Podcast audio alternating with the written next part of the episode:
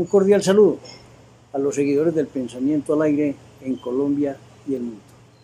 Hoy, 27 de diciembre, terminando un año dificilísimo, hay que seguir comentando cosas de nuestra política sudamericana. Por eso quiero hablar no solamente de Chile, sino todo lo que ocurre con la izquierda en, Sudamérica y en Centroamérica y también con nuestra propia eh, vida democrática en Colombia. Por eso lo he denominado Chile y su enseñanza. Y dice así. Recientemente en Chile obtuvo el triunfo en las elecciones presidenciales el candidato de la izquierda Gabriel Boric, estudiante de Derecho, manifestante en las calles por mucho tiempo, hombre que no ha ocupado cargo público alguno, con excepción de haber sido diputado, sin experiencia empresarial y así, representando a la izquierda, quiere cambiar el destino de ese país. Resultado que veremos en el transcurrir de los meses y años siguientes.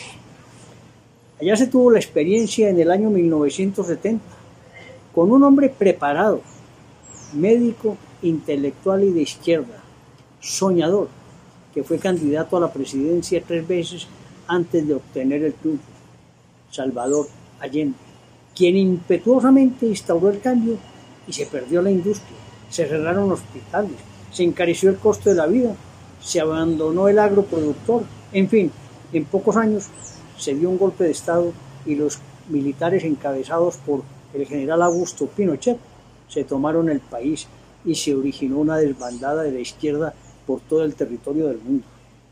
Gobernó, sí, con mano fuerte. Luego se presentó a elecciones y fue elegido como presidente.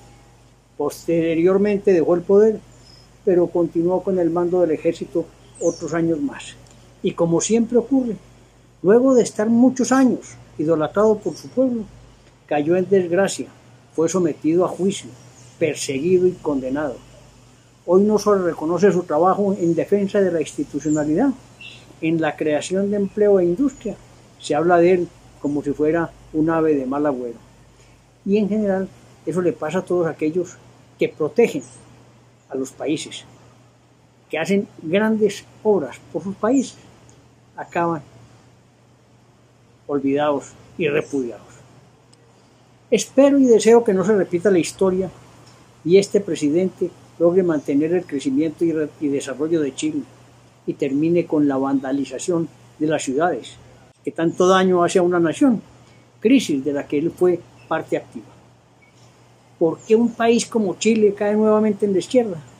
Es una pregunta difícil de explicar, pero puedo decir que influyó mucho la pandemia, que generó desempleo, hambre y cierre de empresas. Además, la caída en las encuestas del presidente Piñeres y la promesa de una nueva constitución que se está formalizando a través de la constituyente que allí se aprobó.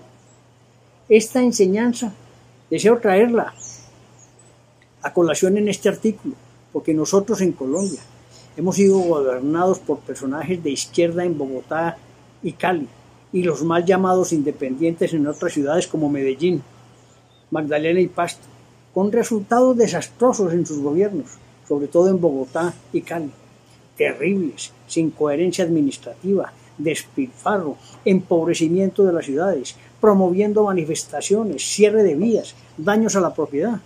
Y ellos así todo quieren gobernar el país. ¡Qué esperanza! Tengan claro y no se les olvide que la izquierda, el comunismo, llegan al poder para quedarse, entronizarse y no soltarlo sino por las malas. Cierran Congreso, cambian la Constitución y viene la cabose. Sin miedo se los digo, si llega a ganar lo que representa Gustavo Petro, el país se acaba, se divide y viene un conflicto. Lo digo sin temor. Antioquia no admite gobiernos que nos vulneren los derechos, nos acaben con el tejido empresarial, con la innovación, con el respeto por la propiedad privada, la libertad, la libre expresión, el empleo y el desarrollo social. Y puede verse reflejada esa vocación de liderazgo e independencia en la lucha que se tiene con el proceso revocatorio para, para sacar a un alcalde que no genera confianza ni respetabilidad. Ciudadanos, es hora de reflexionar y pensar con seriedad en qué país desean vivir, en el que promete y no cumple como el liderado por la izquierda populista, que no ha generado a través de sus líderes una sola empresa, no ha generado un solo empleo, porque han vivido de la burocracia, la misma que desean acabar, la que ellos utilizan para vivir, y allí, devengando como congresistas, sin pagar un solo día de cárcel, los que secuestraron, mataron, violaron, extorsionaron, que se hacen pasar como demócratas, están encubiertos en las sombras de la democracia, que ellos mismos combatieron y quisieron destruir. Petro y sus secuaces, Timochenko y su banda de terroristas, protegidos por la JEP. Vaya país el que vamos a tener, sin democracia, sin libertades. O el otro país en el que vivimos hoy, al que sin duda alguna hay que hacerle reformas de fondo, quieran o no quieran los congresistas actuales, en el que la justicia opere, que las cortes sean independientes y no elegidas por el Congreso, que no existan ternas del presidente, en fin, donde la rama judicial sea independiente, piense en Colombia y no en intereses propios, que sea aquella justicia que dé tranquilidad y confianza. Que el Congreso se disminuya a la mitad, que existan una serie de requisitos para ser elegido. La sola edad no basta, que trabajen todo el año, que se castigue la inasistencia y que estudien y analicen qué es lo que sirve en miles y miles de leyes que se aprueban sin sentido y no tienen ningún interés para el ciudadano.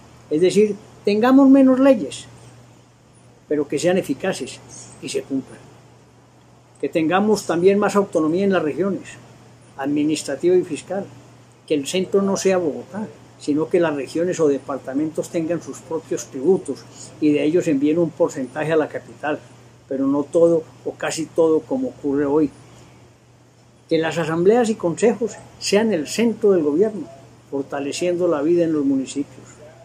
Estar de acuerdo todos en lo fundamental, que es luchar contra la corrupción, tanto pública como privada, y que ésta se estirpe, que el funcionario público sea un hombre limpio, porque quiere servirle al país ocupando esos cargos. Si hacemos esto y actuamos en orden y disciplina, tendremos un país democrático, respetuoso de la ley y con desarrollo social. Un país donde todos tengamos espacio y la muerte y la violencia desaparezca. Que lo que pasó en Chile, Perú, Nicaragua, Cuba, Venezuela y va a suceder en Brasil no nos asuste y nosotros tomemos decisiones contrarias a ellos. Que tengan un feliz año 2022. Cordial salud.